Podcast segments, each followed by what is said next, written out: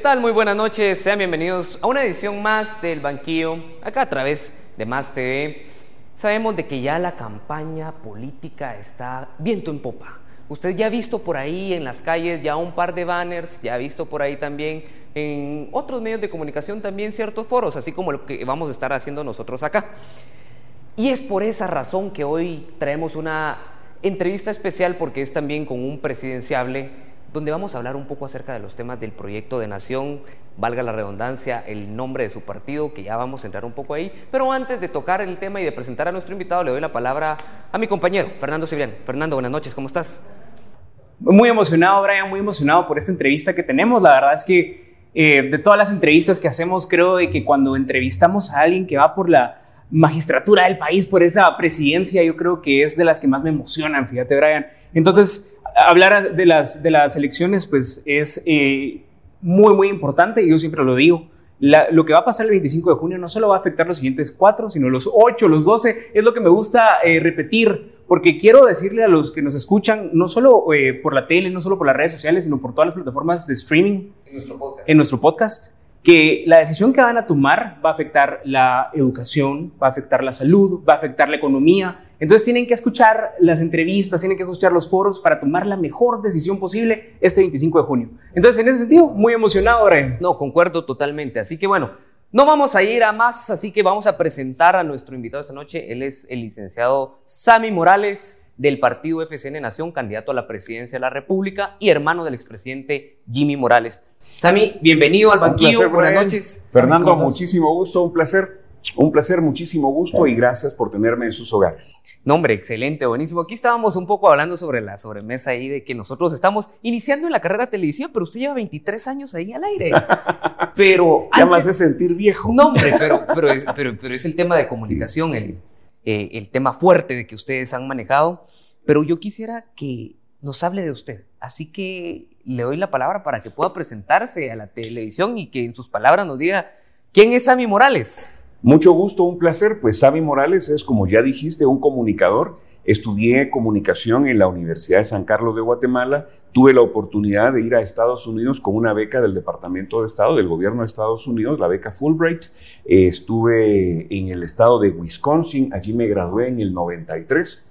En Guatemala terminé eh, mis estudios en una maestría, o sea, repenso en una maestría de dirección de medios en la UPANA, saqué una maestría en gestión pública y gobierno en la eh, Galileo y pues he trabajado durante los últimos 26, 30 años en, en radio y televisión. Mi primer programa de radio fue a los 15 años. Ok, wow. Entonces llevo prácticamente 41 años eh, expuesto a, las cámaras o a los micrófonos. Eso fue en el, colegio donde estudiaba, que era el Instituto Evangélico América Latina. Tenían un programa de radio y me llevaron. Yo tenía el noticiero de ese, de ese programa. Esos fueron sus inicios, por decirlo así. Esos fueron mis inicios. Excelente, Fercho, no sé si... Sí, sí, sí. Bueno, yo quisiera preguntarle un poquito de cómo se interesa, bueno, usted y su hermano en la carrera política, porque eh, hablando también de su paso por medios, recordamos aquella película de un presidente de sombrero, por ejemplo, y también tienen eh, películas que están relacionadas a la política como la de Gerardi también. Entonces, ¿cómo se relacionan ustedes con la política al principio? Bueno, mi hermano Jimmy se enamoró de, servir a Guatemala y de la idea de convertirse en presidente en el año 1999. Nosotros empezamos el programa en el 2000, empezamos a trabajar personajes para televisión desde el 96-97 y empezamos a trabajar juntos en radio un poco antes. Pues él se enamoró de la idea de convertirse en presidente de la nación después de que hizo un viaje a España y en una atracción eh, vio y escuchó una historia muy, pero muy, muy, muy nacionalista. Eh, y bueno, pues después de eso Jimmy decidió meterse a política, yo me oponía, yo estaba muy enfocado en la empresa. En el 2011 él participó para las elecciones de Misco, eh, no ganó, pero se puso el propósito de correr por las elecciones presidenciales en el 2015. Seguíamos peleando porque yo quería que nos enfocáramos en la empresa, nos faltaban muchas películas por realizar. Pero la sorpresa es que él quedó en el 2015, aun cuando su proyecto él lo había trazado para ser electo en las elecciones del 2019 y empezar a ser presidente en el 2020 al 2024. Dios en sus propósitos hizo que eso fuera de la forma en que sucedió y gracias a Dios, porque a él le tocó detener una agenda globalista en el país y defender la soberanía del país. Hasta ese punto yo no quería participar en política. Empecé a apoyarlo antes de, que terminara las elecciones, apoyándolo en comunicación. Cuando fue electo, pues lo empecé a apoyar, pero de lejos, yo enfocado en la, en la empresa. Y me llegaban noticias o cosas, yo corría, mira, dicen tal cosa, porque yo quería ayudar. En eso me hacen una invitación formal a entrar al mundo de la política.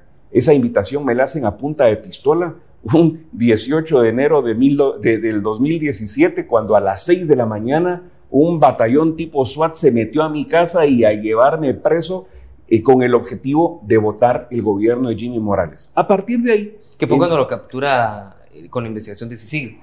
Ninguna investigación, si yo fui el que llegó, le digo, miren señores, tienen presas a unas personas, eh, las facturas son estas, yo las tengo, son de mi empresa, ah, qué bueno que viene a clarificar las cosas. Pero seguramente querían presionar y doblarle el brazo a Jimmy Morales como presidente del país. Y para presionarlo hicieron un tremendo escándalo, un tremendo show.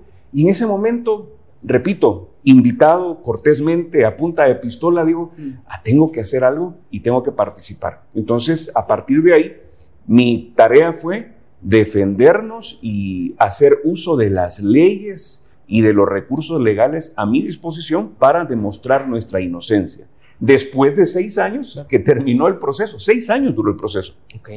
Seis años. no solamente demostramos nuestra inocencia, sino que esta gente que ahora anda prófuga, que ha demostrado su corrupción, pues eh, demostró que, que sus objetivos eran políticos y en ese caso específico les hizo a los guatemaltecos perder tiempo y perder como por lo menos unos 30 millones de quetzales. Aún así, la invitación para meterme a, esta contienda, pues llega este año, llega el año pasado. Y dije, ay, ay, ay, no estoy seguro si, si es el momento. Pero después de pensarlo, de recapitular y de analizar, dije, sí, es el momento y voy a participar y voy a hacer lo que se debe hacer en Guatemala. Darle continuidad a los programas, a los proyectos y a los procesos. Porque lo más cercano a una varita mágica para hacer que las cosas sucedan es la continuidad. Y como ejemplo pueden ver ustedes a las naciones más grandes del mundo o a las empresas más grandes del mundo o de Guatemala, que ellos no están pensando en quién va a ser su gerente este año o dentro de dos años.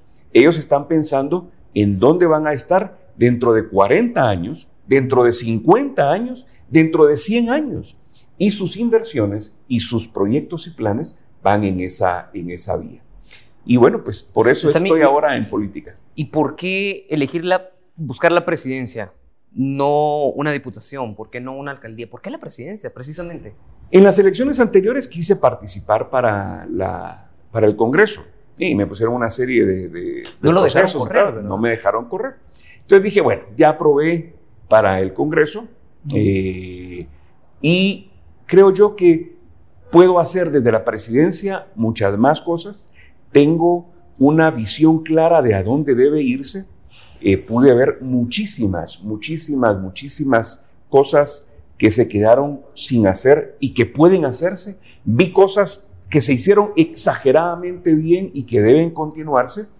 Y conocí mucha gente muy capaz. Por eso es que elegí como candidato vicepresidencial al hombre que en Guatemala más sabe de planificación y más conoce los planes que Guatemala ha realizado a lo largo del tiempo. ¿Quién es? Miguel Ángel Moir, el ingeniero Miguel Ángel Moir, un excelente técnico, nunca ha sido político, conoce el Estado de pe y tiene mucho conocimiento en planificación y en ejecución. Así que eh, mi objetivo no es eh, ser una, una figura monopólica, sino traer técnicos que en realidad quieran transformar el país y darle la oportunidad. Es más, todavía no estamos hablando de eso, pero como parte de nuestro plan de trabajo está el involucrar a las universidades del país.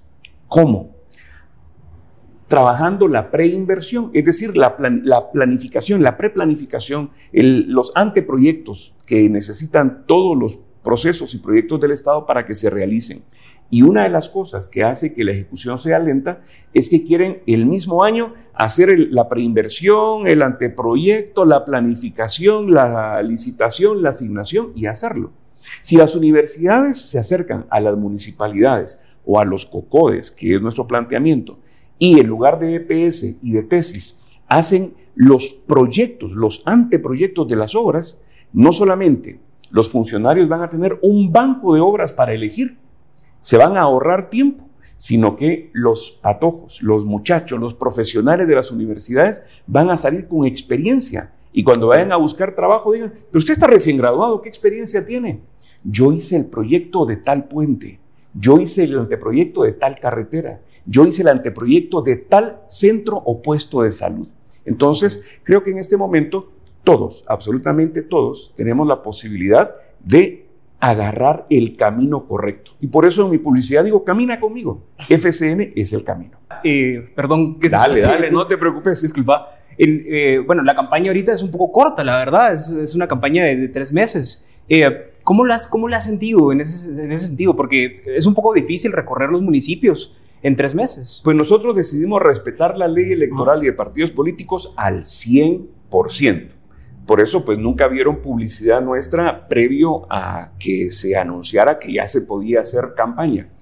Hemos sido sumamente respetuosos, sabemos que el tiempo es corto, eh, aún así, pues estamos enmarcándonos en el marco legal que nos da la ley electoral y de partidos políticos. Que por cierto, esta ley electoral y de partidos políticos vigente debe cambiarse. Es una ley mordaza, una ley que impide que las personas que quieren servir puedan darse a conocer, puedan dar a conocer sus planes de trabajo y cuando se abre el proceso o, la parte de campaña o el periodo de campaña, hay 20 candidatos para presidente, hay cualquier cantidad de candidatos para diputados y alcaldes que la gente, el pueblo, no tiene la oportunidad de escuchar las propuestas políticas. a pesar de que esa ley fue aprobada en el gobierno de de su hermano Jimmy Morales. Por supuesto, fue aprobada y públicamente el presidente Jimmy Morales le dijo, voy a sancionar la ley con el compromiso de que esta ley debe ser, debe ser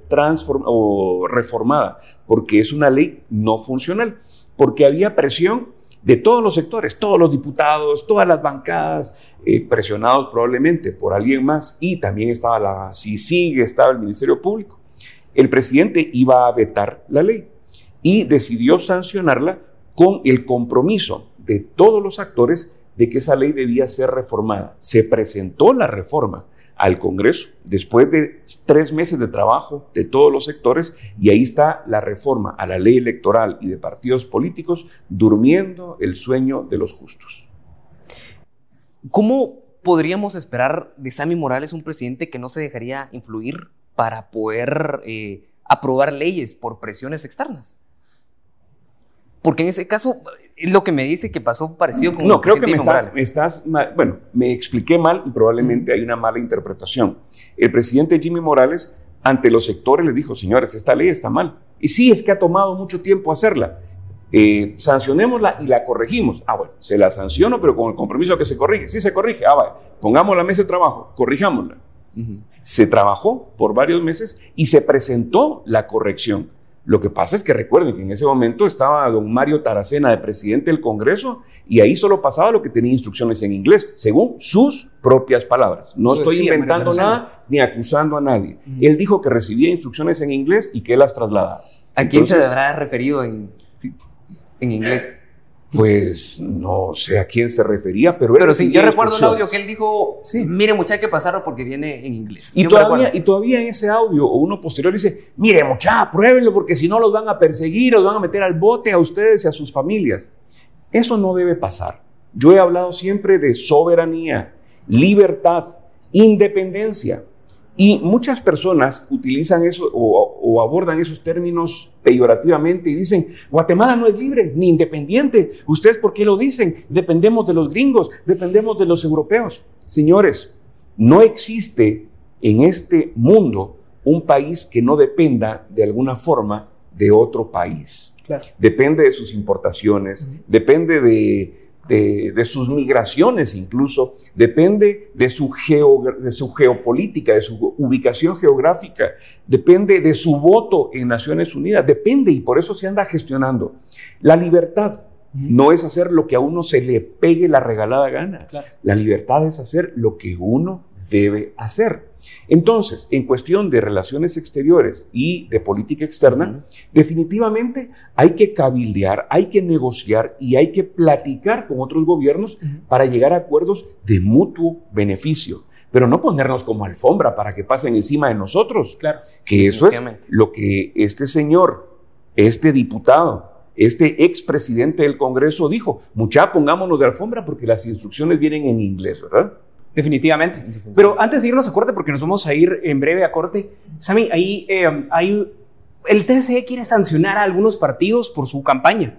Y en ese sentido, a FCN Nación, por poner ahí unas palabras que cito textualmente, dos mujeres, un camino.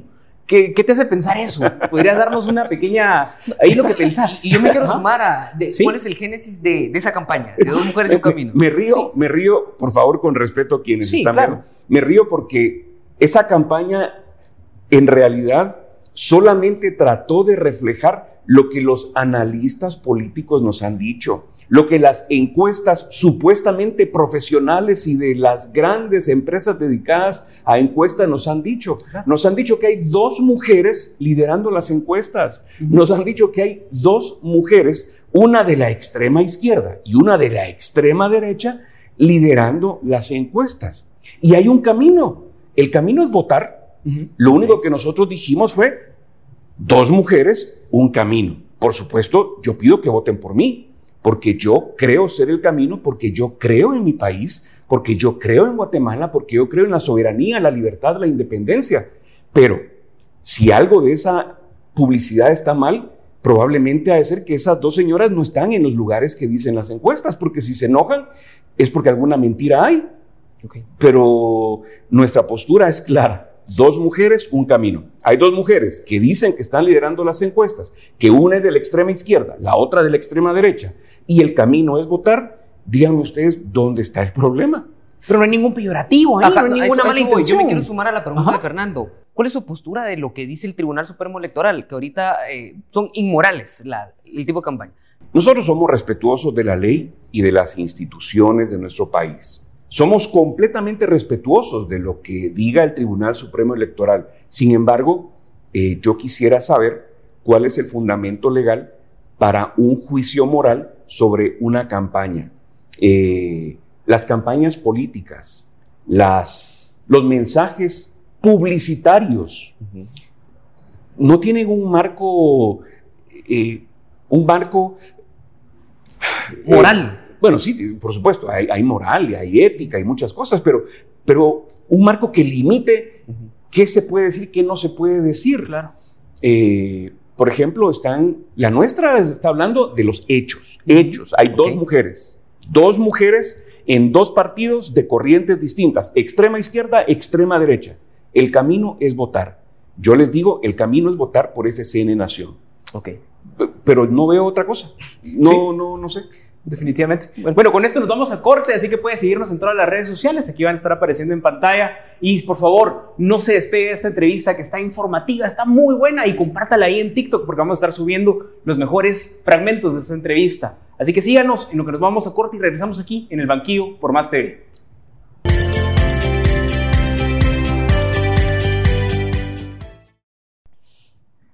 Bueno, ya estamos de vuelta. Aquí ya estábamos gozando un poco ahí en la sobremesa mientras estábamos en el corte. Estábamos platicando aquí todo un poco, pero está con nosotros hoy el licenciado Sami Morales, candidato a la presidencia por el partido FCN Nación. Nos estaba comentando un poco acerca de por qué se involucró en la política, eh, qué lo motiva, así como que qué cosas le gustarían continuar. Y ahorita pues empezaremos a hablar un poco acerca de su plan de trabajo, pero antes de empezar a detallar cada una de las acciones estratégicas, yo quiero hacerle la pregunta para que se la responda a usted ahí en su casa. ¿Por qué Sammy Morales debería ser presidente de Guatemala o por qué deberían de votar por usted? Porque tengo claro qué es lo que Guatemala necesita. Guatemala necesita continuidad de proyectos, procesos, programas.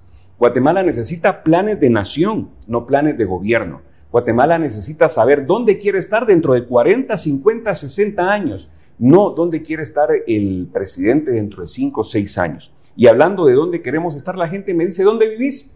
Le doy la dirección de mi casa. Ahora no vivís en la cañada. ¿Dónde está tu oficina? En el mismo lugar, zona 8. Y no vivís en otro lado. No. ¿Y por qué? Me porque ahí me vas a encontrar en el mismo lugar y con la misma gente para que tú al volver no encuentres nada extraño. Puro Juan Gabriel. Puro Juan Gabriel. Me parece muy buena canción, ¿verdad? Sí, perfecto. Sí, ahí en algunos videos, eh, licenciado, hemos visto que dicen ahí ni a la izquierda ni a la derecha, vamos para adelante. Así es. ¿Nos podría explicar un poquito acerca de eso? Porque el, gobierno de FCN anterior se planteaba como un gobierno un poco de la derecha. Eh, y, de ahora, derecha. Sí, de derecha, correcto. Y usted se sigue planteando como un candidato de derecha. Guatemala ha sido un país polarizado por durante mucho tiempo. Durante mucho tiempo. Y ningún extremo es bueno. Ningún exceso es bueno. Correcto. Eh, las políticas que se adoptaron durante el gobierno de FCN Nación 2016-2020 debieron ser duras y radicales porque es lo que se necesitaba. Era la coyuntura que se Era la coyuntura. Sin embargo, porque ese péndulo, el péndulo de la justicia principalmente, se había ido completamente a, la izquierda y estaban persiguiendo enemigos de esa agenda ideológica. Ese péndulo debe mantenerse siempre en su lugar, sin orientarse a ninguno de los extremos. Y creo que Guatemala ha tenido suficiente polarización. Entonces, ni a la extrema izquierda ni a la extrema derecha vamos para adelante. Porque mientras seguimos peleando en esa polarización, metiéndonos zancadilla unos a otros, el país se estanca. Los niños enferman. Los niños y los adultos mueren por falta de asistencia médica. Mueren porque un partido opositor no quiere que se construya una obra porque esa obra no la están haciendo ellos y no quieren que el gobierno de turno se lleve ningún mérito. Y por eso volteamos a ver a todos lados y hay cientos, si no miles, de obras abandonadas. Obras abandonadas, por ejemplo, el libramiento de Barberena estuvo abandonado por más de tres gobiernos hasta que vino Jimmy y lo terminó. El libramiento de Chimaltenango estuvo abandonado hasta que vino Jimmy y lo terminó. Y se ha hablado muchísimo del libramiento, pero ahí está, viendo pasar el tiempo como la puerta de Alcalá, pero ahí está y lo usamos. Y es interesante que la iniciativa privada en este momento está desarrollando cuatro libramientos privados de pago. Cuyo Tenango, San Bernardino, Mazatenango y Puerto Santo Tomás de Castilla. Aparte de eso, la iniciativa privada también ya hizo dos libramientos. Las vías alternas al sur. Correcto que es Amatitlán, Vía Canales, Canales, Carretera El Salvador, y ahorita viene la parte Carretera El Salvador hacia kilómetro 10 en la CA9, que es Carretera al Atlántico, aunque esa eh, está planificado para que la haga el Estado. Los libramientos son necesarios. La antigua Guatemala necesita un libramiento. Jutiapa necesita un libramiento. Entonces, hay que darle continuidad a, todo eso y hacer que, que se realice. Sami, eh, tocamos un punto importante que es el tema del libramiento de Chimaltenango y ha sido muy polémico. Yo, eh, seguido sale en, Twitter la reacción del presidente Jimmy Morales cuando dice les molesta que sea una mega obra. Mm. Les molesta que sea una mega obra. Pero eh, hay muchas contradicciones respecto a ese libramiento con el tema del derrumbamiento y sobre todo con el tema del exministro de Comunicaciones José Luis Benito, a quien se le hallaron ahí unos paquetitos de dinero ahí guardaditos. Empecemos, empecemos ¿Qué, por, pasa ahí? Empecemos por, por el exministro Benito. Yo lo considero una excelente persona y pues él tendrá que dilucidar ante la justicia cuál es la situación o qué fue lo que en realidad sucedió. Yo le deseo lo mejor y es él el que tiene que demostrar frente a la justicia eh, cualquier acusación o demostrar que él no tiene que ver o, cualquier cosa de esa acusación. Y lamento muchísimo que eso se haya dado. El libramiento, el derrumbe, son 60 metros donde hay derrumbe. El libramiento tiene 14 kilómetros de extensión y tiene unos derrumbes en una parte de 60 metros. ¿Qué es lo que debe hacerse técnicamente? Hacer el talud, que es el, desnivel de, o la inclinación que queda en el corte de la montaña, de tal manera que no tenga derrumbes y tratarlo con terrazas o con recubrimiento verde para que las raíces de ese recubrimiento verde sostenga la tierra. Para que tenga esa inclinación hay que comprar más tierra para que se pueda hacer la inclinación. Pero se va a seguir derrumbando mientras no se hagan esos trabajos. ¿Cómo se derrumban eh, los, las montañas. Y eso ya es responsabilidad ahorita de este gobierno. es responsabilidad ni siquiera del gobierno, es responsabilidad de la constructora. Pero como el MP de la prófuga Tel Maldana, todo lo penalizaban, se saltaban el proceso administrativo y lo que procedía era ejecutar la fianza. ¿Qué significa ejecutar la fianza? Decirle a la empresa, no te lo recibo, te ejecuto la fianza, la fianza garantiza la plata del Estado y el Estado se hubiera quedado con la plata más la carretera y hubiera reparado eso. Entonces, el no seguir el procedimiento administrativo y querer hacer política con la justicia nos llevó a eso. Pero vámonos a, a libramiento. Son 14 kilómetros. 14 kilómetros que costaron más o menos 750 millones de quetzales. Pongámosle que haya costado mil millones de quetzales. Ese libramiento le está ahorrando al Estado más de mil millones de quetzales en hora hombre, en gasto de combustible, Claro. en eh, muchísimas cosas. Pero comparémoslo con manzanas con manzanas. Leí un dato y puedo estar equivocado, pero más o menos por ahí iba. La primera fase de la VAS, que es un libramiento, Ujú. a Matitlán, Villa Canales, tiene 16 kilómetros más o menos. Ok. Y ese libramiento, según los números que leí, que son del Plan Guatemala no se detiene, tiene un costo de 150 millones de dólares. Es decir, casi 1.200 millones de quetzales. Entonces, si 16 kilómetros costaron eso y 14 kilómetros costaron menos que eso, pues yo ahí lo veo bien. Y aparte Lo equipara. lo equipara y está beneficiando a cientos de miles de familias diariamente y al año. Si hay responsabilidad de la constructora, que se siga la constructora. Si hay responsabilidad de los funcionarios, que se siga a los funcionarios. Si hay responsabilidad de quien sea.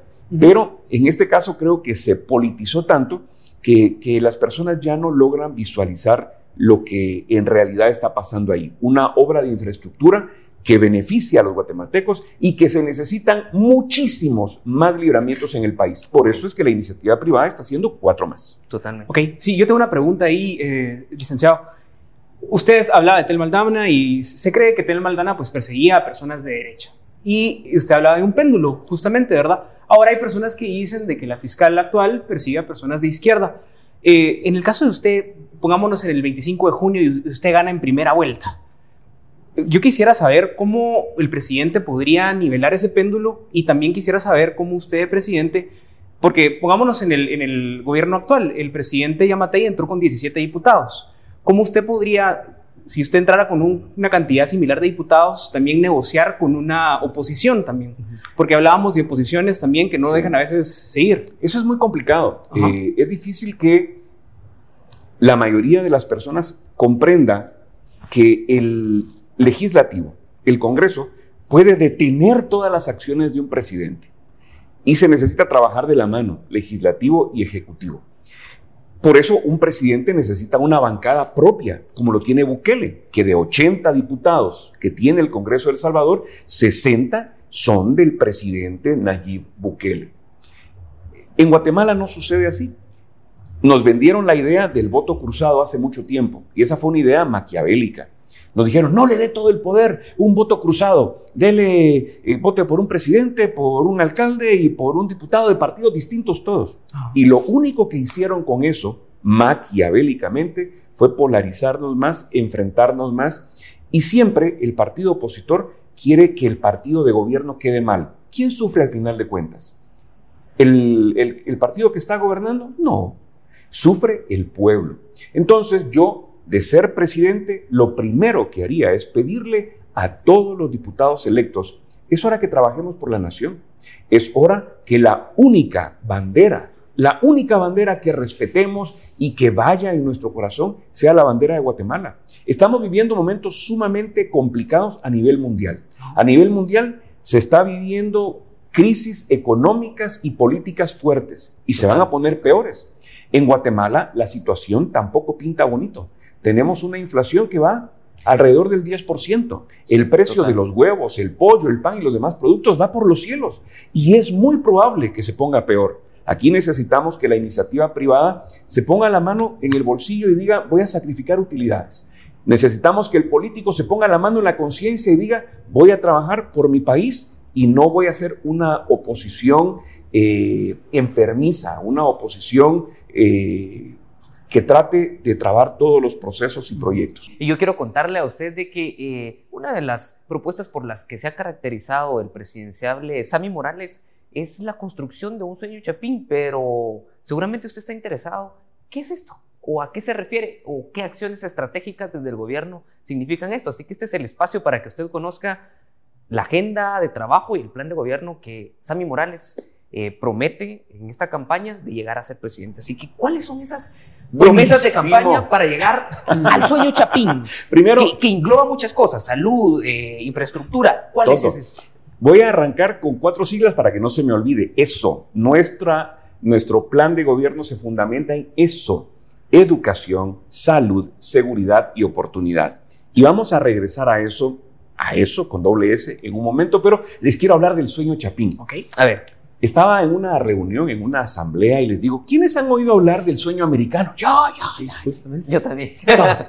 ¿Y quién ha oído hablar del sueño Chapín? ¡Ay, Dios! Dice una señora hasta atrás.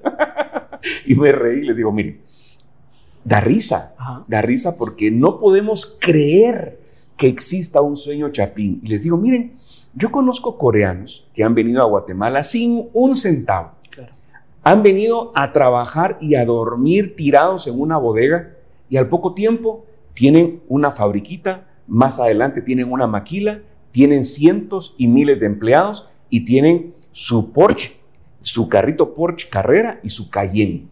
Y tienen su casa de campo y viven en zona 16 y tienen su casa en la playa. Vienen chinitos sin pisto y sin nada. Al poco tiempo tienen su venta de cositas o su restaurante chino y ahí vamos a comprar y vamos a comprar para ahorrarnos plata y al poco tiempo vive re bien, como quisiéramos vivir todos nosotros. Vienen árabes que se vienen, pero pasando pena, se vienen de la guerra en sus países. Al poco tiempo tienen un almacencito y vamos todos a comprar para ahorrar plata y él hace pisto, hace plata, hace recurso con nosotros.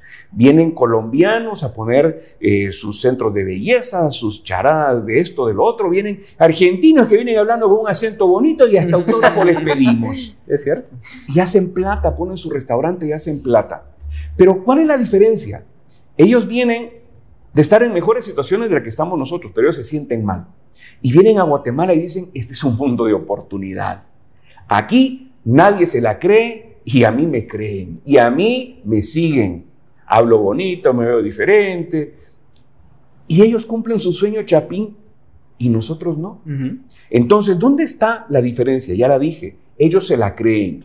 Nosotros tenemos que empezar a creérnosla, a creer que en Guatemala podemos construir grandes cosas y hacer lo que hacen también esas comunidades. Cuando vienen, se acercan a sus comunidades, sus comunidades coreanas, chinas, árabes, eh, judías, y se ayudan, se dan la mano.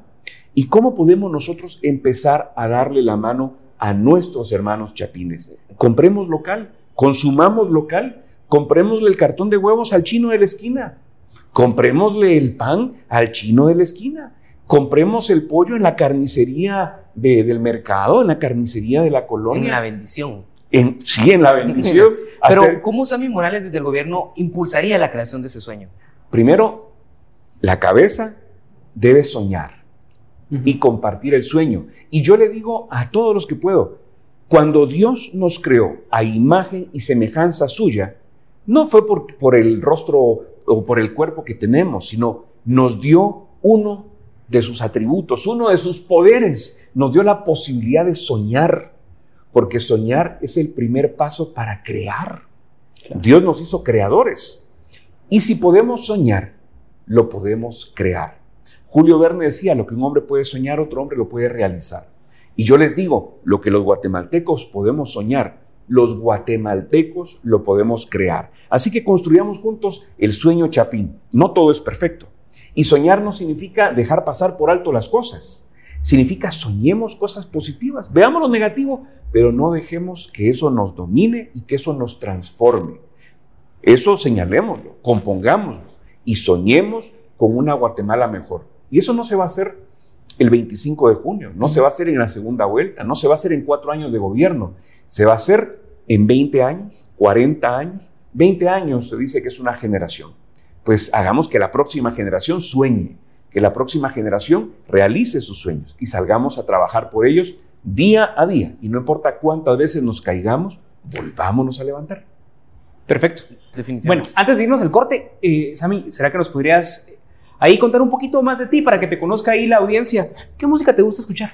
Ah, a mí me gusta música un tanto, un, pan- un tanto variada y, y viejita, tal vez. Me gusta música eh, de adulto contemporáneo en inglés, como eh, Elton John. eh, en español, pues me gusta un poco de. Ay, jole, también música De vieja. Perales. Perales, Joan Manuel Serrat, eh, Pablo Milanés, Silvio Rodríguez. Ahí tengo un poquito de chairo, pero eso se me quita. Aquí una de las dos mujeres nos vino a decir reggaetón. Una de las dos mujeres vino a decir reggaetón. reggaetón. Bueno, si le gusta el reggaetón. También el reggaetón es bueno, depende, depende en qué momento esté uno. Pero me gusta de todo, me gusta. Un libro que recomiende, Sammy, a la audiencia, un libro que lo haya marcado, que usted quiera que la gente lo, lea. Un libro que recomiende. Hay un libro muy bueno, voy a recordarte el nombre, lo leí no hace mucho. Es eh, la biografía de un médico que estaba muriendo y dice: en lugar de, de morir eh, sin dejar eh, algo para trascender, voy a escribir. Y empieza a escribir todo lo que pasa en su proceso. Es que estoy tratando de recordar, se llama The Last Sí. Breath o algo por el estilo, pero ahora, ahora recuerdo. En lo que le viene a la mente, una película. Yo sé que ha salido en varias, pero alguna película Ah, que hay una película buenísima, viejísima. Awakening. Awakening. Awakening. Esa película es buenísima. Hay otra película muy buena para todos aquellos que, que hablan de la Agenda 2030 y de Ah. todo eso. Eso eh, se llama El costo del tiempo o eh, también muy, muy buena. Esa es la de Justin Timberlake, ¿no? Donde yo creo que la estoy confundiendo. Sí, Creo que ser. sí. Donde Pero- pagan con tiempo, eso. Sí, esa, esa, exactamente. sí, el costo Ah, es es- buenísima. Pero, pero de esa película Awakening, viejísima, es buenísima con Robin Williams, eh, Harrison Ford. Robert Por último, una serie que le haya gustado, que lo haya marcado. Una serie, ah, acabo de ver una muy bonita, eh, se llama Manifiesto. Ok. Manifiesto. Perfecto. No comunista. No, no, no, no, no. Esa manifiesto es ciencia ficción, me encanta mucho Ah, la ciencia ficción. Hay una Perfecto. persona que admire solo para irnos. Jimmy Morales. Bueno, pues eso nos vamos a corte. Así que en lo que usted busca las series ahí, los libros y la música, eh, por favor síganos en Volvemos. redes sociales también y regresamos aquí al banquillo por más de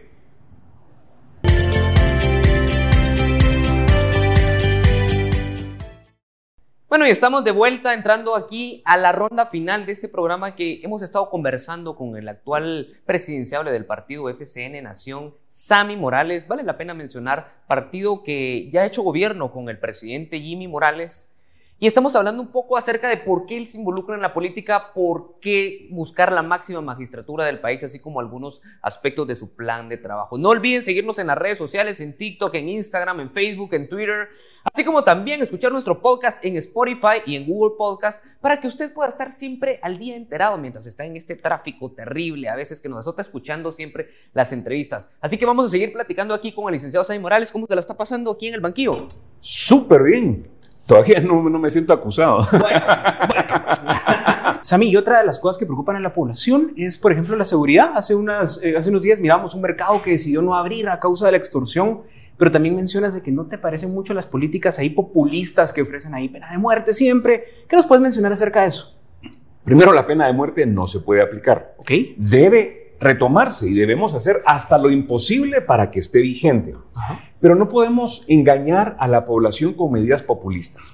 Hay que ponerle atención a, a- a los problemas de las extorsiones, hay que ponerle atención a las cárceles, pero tenemos que dignificar al policía. Queremos que un policía salga a dar el pecho por nosotros, que el ejército salga a dar el pecho por nosotros, pero cuando ellos han necesitado ser defendidos, no hemos hecho nada. Y pasan ocho años en la cárcel, pasan policías presos de por vida y, y- y no pasa nada.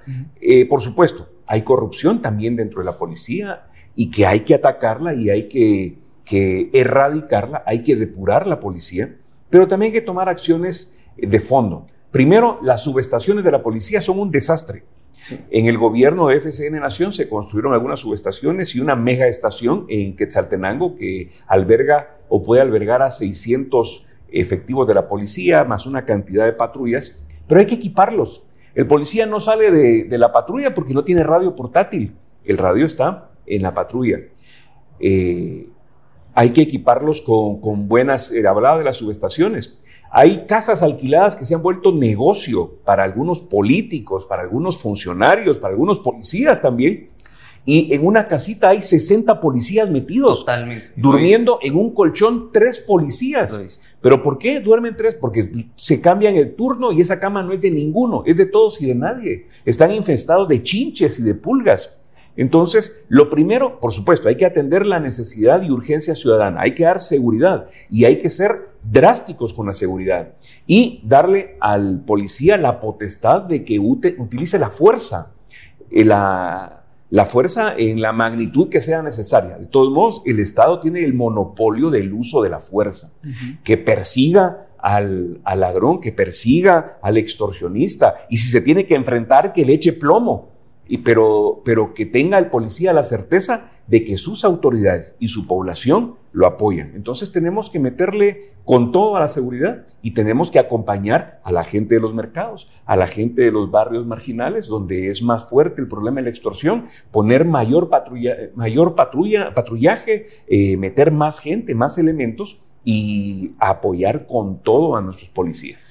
Sabe, usted hablaba un poco acerca de continuar algunos temas, que, algunos proyectos del gobierno, me imagino que se refiere a Jimmy Morales.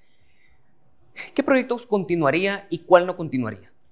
No solo del gobierno de Jimmy Morales. Alguien me dijo, ¿usted le va a dar continuidad al gobierno de Jimmy Morales? No, le voy a dar continuidad a todo lo que se ha empezado en todos los gobiernos. Pueden venir de varios gobiernos atrás. Sí, porque hay muchas cosas que se deben hacer. Eh, y hay cosas que se deben trabajar. Por eso es que hay mucha obra abandonada. Okay. Hay que darle continuidad a todo lo que se ha hecho bien, pero hay que agarrar un plan de nación para los próximos 20, 30, 40, 50 años. Tenemos que pensar en dónde vamos a estar en 50 años. Hay que darle continuidad a la alimentación escolar, por ejemplo. Ese programa de la alimentación escolar le quitó el dinero al político y se lo dio a la gente, se lo dio a los padres de familia. Y ahorita Lastimosamente, las autoridades actuales dicen que no les van a dar el dinero de la alimentación escolar, sino que les van a dar bolsas de alimentos porque las escuelas no tienen cocinas. Pero díganme ustedes, padres de familia, si la escuela de sus hijos no tiene una cocina, no se juntan todos los papás para comprar una estufa. No se juntan todos los papás para ver cómo le hacen para entrarle a una estufita, unos sartenes. Es momento de que todos aportemos y que el dinero llegue al pueblo para que sea el pueblo el que lo gaste, se gaste en la comunidad, dinamice la economía local y de esa manera pues se incentive y se reactive la economía. Eso hay que hacerlo también con los 4 mil millones de quetzales de, de, los consejos de desarrollo. En lugar de que los políticos decidan qué hacer con esos 4 mil millones de quetzales, hay que quitarle el dinero al político y dárselo al pueblo para que lo ejecuten y que no sea solo que los políticos digan vamos a, raspar esta carreterita y a ver qué hacemos, ¿verdad? Vamos a hacer el raspa y gana, vamos a hacer esto. No, no, no, tenemos que trabajar duro todos, involucrarnos todos para darle seguimiento a todos los proyectos que Guatemala ya ha empezado. Yo, quiero hacerle una pregunta, dame chance. Por favor si Sammy Morales ganara la presidencia, digamos en primera vuelta o en segunda vuelta. Así nos ahorramos plata y empezamos a trabajar de una, vez. en primera vuelta, el camino es FCN Nación. Eh, no, le, no le esperaría una presidencia fácil, Sammy. Hay muchos problemas hoy en día que tienen al país eh, hundido en el subdesarrollo. Y, eh, y, y otra cosa, para no, no, no seamos negativos, pero hay que ver lo que está pasando fuera en el mundo. Se viene una crisis financiera y económica fuerte para las economías débiles y pequeñas como las de Guatemala, pero aparte tenemos también una elección de cortes que está entrampada, tenemos carreteras que están en pésimo estado. ¿Cómo Sammy Morales podría empezar a darle solución a todos estos temas, tanto de certeza jurídica como de economía internacional? El presidente que sea electo va a encontrar un país en condiciones complicadas, tanto por la situación interna como la situación externa. Y eso es importante, eh, pocas personas se informan de lo que está pasando en el mundo y yo le digo a la gente con la que puedo platicar, vean lo que está pasando como esa figura bíblica de los años de abundancia y los años de escasez. Sean muy cuidadosos con su, con su dinero, guarden, guarden, inviertan, porque vienen tiempos difíciles donde todos tendremos que apretarnos el cincho y trabajar. ¿Y cómo lo abordaría como presidente? Poco a poco y paso a paso, una cosa a la vez porque tenemos que, salir adelante y tenemos que hacerlo nosotros. Nosotros, por supuesto, de la mano con nuestros aliados que quieran, pero de la mano, de la mano como socios, no esperando prebendas ni limosnas. Que es una de las cosas que a veces la comunidad internacional nos restriega en la cara. Es que ya dimos tantos miles de millones. No, señores, ustedes se los dieron a sus ONGs, se los gastaron con sus ONGs, se lo gastaron con sus funcionarios, con sus empresas de análisis y, gestión. No se lo han dado al país. Entonces, lo primero que le pediría también como presidente a la comunidad internacional es que todo recurso que venga de fuera debe pasar por la Secretaría de Planificación de Gobierno para saber a dónde va, dónde se necesita y qué resultados va a generar. Ya paró el tiempo de que nos vengan a decir qué hacer solo porque ellos creen que son dueños de la chequera y que ellos son dueños de, del país. Tenemos que aprender a trabajar como guatemaltecos, somatarnos la cara si es posible. Y ahí le hice publicidad a un alcalde, ¿verdad? Pero, ah, pero, pero, tenemos que trabajar por Guatemala. Y lo que haría es eso, decirle a la gente, estamos en tiempos complicados, trabajemos juntos de la mano y saquemos Guatemala adelante. Bueno, y es que el gobierno de Evo Morales también se vio ahí en unas polémicas con la comunidad internacional. Recordamos, por ejemplo, es, eh, no podemos dejar de, de decir el caso de la CICIG, el caso de Anders Compass, otro caso que, tenemos que mencionar, el caso de la Embajada de Jerusalén, también, La, embajada que se mueve de Tel Aviv a Jerusalén, seguido después de Honduras y Estados Unidos, creo que son los únicos países que siguen eh, a Guatemala, Guatemala sigue a estos países, no recuerdo muy bien, creo que fue primero Estados Unidos y luego Guatemala. En ese caso, eh, los países vecinos están tomando la, postura de reconocer a China continental y ya no a Taiwán. El día, bueno, supongamos de que Samuel Sami quede electo el 25 de junio, ¿usted qué postura tomaría? ¿Seguiría reconociendo a Taiwán o seguiría con China continental? La política exterior se basa fundamentalmente en el respeto a, a la soberanía de los países, pero también se basa en los intereses y las alianzas de cada país. Guatemala debe analizar y evaluar cuáles son las alianzas que necesita y nuestros aliados deben analizar y evaluar qué tipo de alianza nos van a, prestar y a brindar. Hoy no puedo tomar la decisión. El 14 de enero, con muchísimo gusto, platico cuál, con, con nuestros aliados políticos, diplomáticos y comerciales y decidiremos. Ok hasta que tome posesión no, no oficializa postura, dice usted. Lo que pasa es que... ¿Es complicado? no, no es complicado. Es una situación de alianzas. Y la alianza que el presidente decida es la alianza que más le debe convenir a nuestro país, a nuestros ciudadanos, a los guatemaltecos. Entonces, el día que yo me siente eh, pues en el despacho presidencial, analizaremos las alianzas, veremos qué le conviene a Guatemala y en función de eso veremos la oportunidad que este momento histórico le representa a Guatemala para traer empresa, para traer desarrollo, para traer oportunidad a nuestros guatemaltecos. Yo sí sin amparos ante la Corte Constitucional. Ah, es que, bueno, aquí dos cosas. adelante, adelante. Primero, Guatemala no regresó, eh, no, no movió la embajada de Tel Aviv a Jerusalén. Guatemala regresó o retornó la embajada porque la embajada de Guatemala se abrió en Jerusalén. Entonces la decisión fue un retorno, no un mover la embajada. Y segundo, lo que decía, lo de los amparos. Y compas, ¿cómo es posible que la Corte de Constitucionalidad, antes de que el presidente Jimmy Morales tomara una decisión, ampara a un diplomático para que no pueda ser declarado non grato, aun cuando era non grato, porque estaba metiéndose donde no le importaba? Entonces, eh, esa Corte de Constitucionalidad nos hizo mucho daño y es momento de que los guatemaltecos analicemos la historia y le demos eh, importancia y tiempo a analizar qué fue lo que pasó.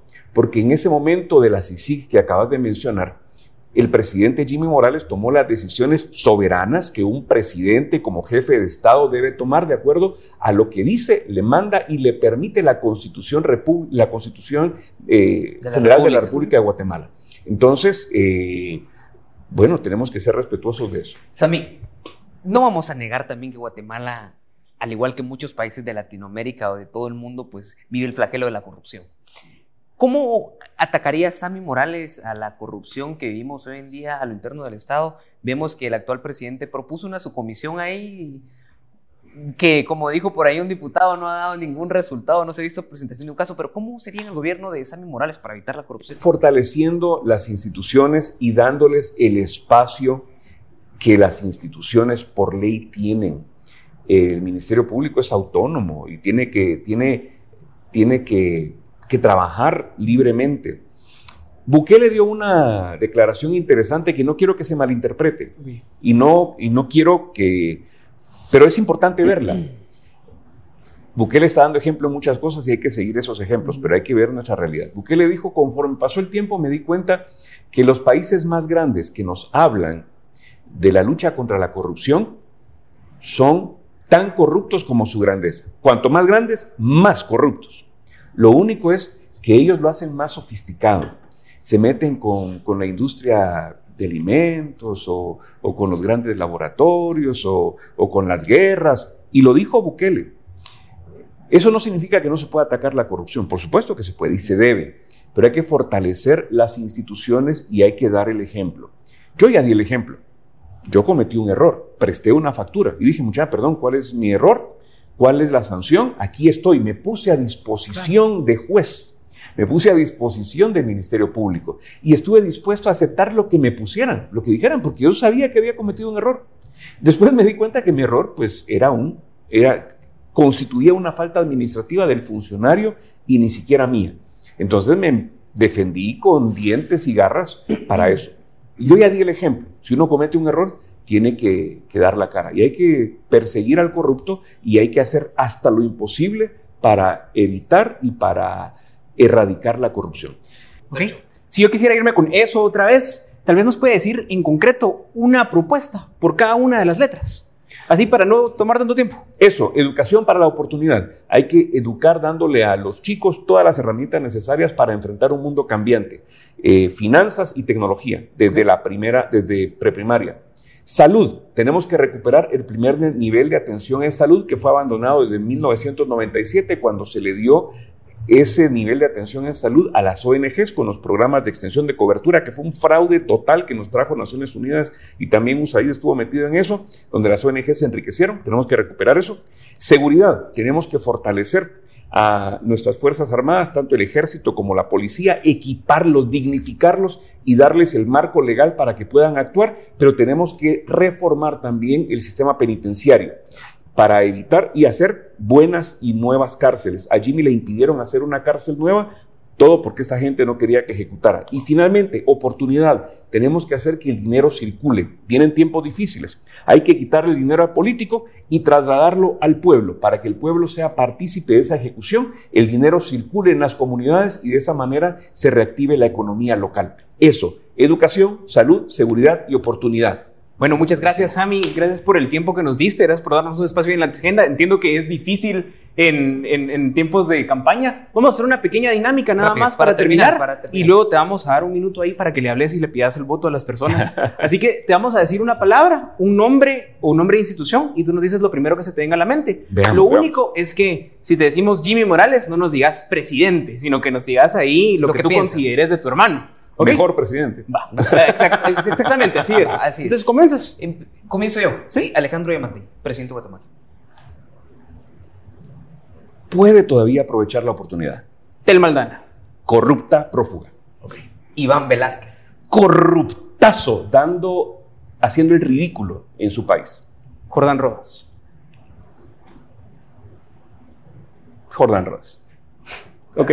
Bueno, el lenguaje corporal habla. El lenguaje corporal habla. ¿Ok? Consuelo Porras.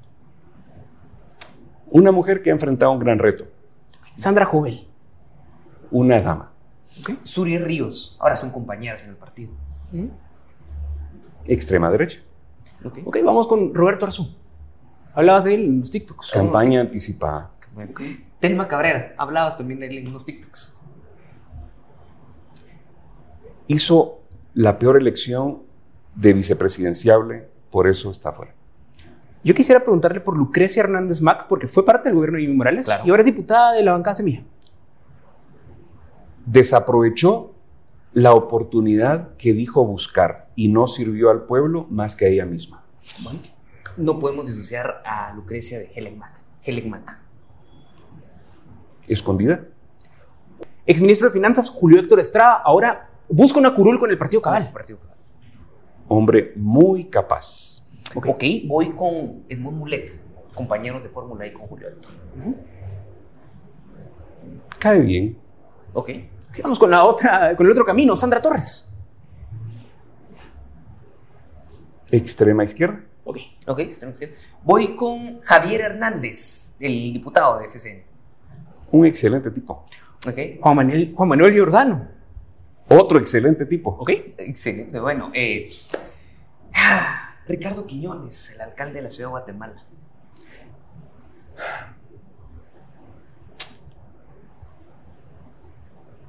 Jalado, ha jalado. Lo conozco poco, pero le va a ganar el loco. Álvaro Arzú. Padre. Álvaro Arzú Irigoyen. Irigoyen. Un tipazo. Ok. Ok, voy ahora con Ciudad de Guatemala. Hermosa, bella, la ciudad que yo añoro siempre que me alejo de ella. Ya lo habíamos mencionado, pero Jimmy Morales. Un hombre nacionalista con muchos ideales, un ejemplo y un excelente hombre, hermano, padre, hijo. Voy, voy a hacer esta respuesta, tal vez vamos a ir aterrizando, pero sí, sí. El, peor experimento social realizado jamás en la historia democrática de ningún país. Por tiempo yo quisiera seguir, pero por tiempo tengo que cerrar Guatemala. El sueño Chapín. Aprovechémosla, construyámosla, vivámosla, seamos orgullosos de Guatemala y me voy a robar un, un segundito. No, no, ah, quiero aprovechar para que, por favor, eh, pueda dirigirse a la población y que le pueda decir lo que usted quiera. Ya que me estaban hablando de Guatemala, Guatemala tiene muchas oportunidades, el mundo está cambiando y una gran oportunidad está en el turismo. Yo sueño no solo con el sueño Chapín, sino que cada guatemalteco sea un embajador de Guatemala. Y hay una forma en la que podemos ser embajadores de Guatemala. Por supuesto, conociendo nuestros país, nuestro país, nuestra historia, pero con una taza de café. Guatemala tiene los mejores cafés del mundo. Cada guatemalteco debiera esforzarse por conocer sus cafés y preparar en su casa el café que más le guste, de la región que más le guste. Pero a cada turista servirle a la mesa la mejor taza de café del mundo. Que la gente se va de Guatemala diga, no he probado café más rico que el que probé en cada una de las mesas de los guatemaltecos. Y sigamos trabajando y soñando por el sueño Chapín. Y en esas elecciones, Sami Morales, FCN Nación, nos comprometemos a trabajar por Guatemala. Nos comprometemos a trabajar para dejar las bases para los próximos 30, 40, 50 años. Nos vamos a equivocar, pero juntos vamos a construir el sueño Chapín que cada guatemalteco quiere, desea y puede lograr. Bueno, Bueno. nos despedimos, Fernando. Sí, bueno, Sammy, una vez más, muchas gracias por tu tiempo, por darnos un espacio en la agenda y Y pues bueno, a ustedes muchas gracias también. Recuérdense que estos son los espacios que construimos para fortalecer la democracia, para que usted se informe, para que usted pueda tener en su cabeza pues la comparación de los planes de trabajo de los demás candidatos para que este 25 de junio usted tome la mejor decisión. Así que nos vemos en una próxima, en otra edición del Banquillo en Más TV. Que descanse. Feliz noche.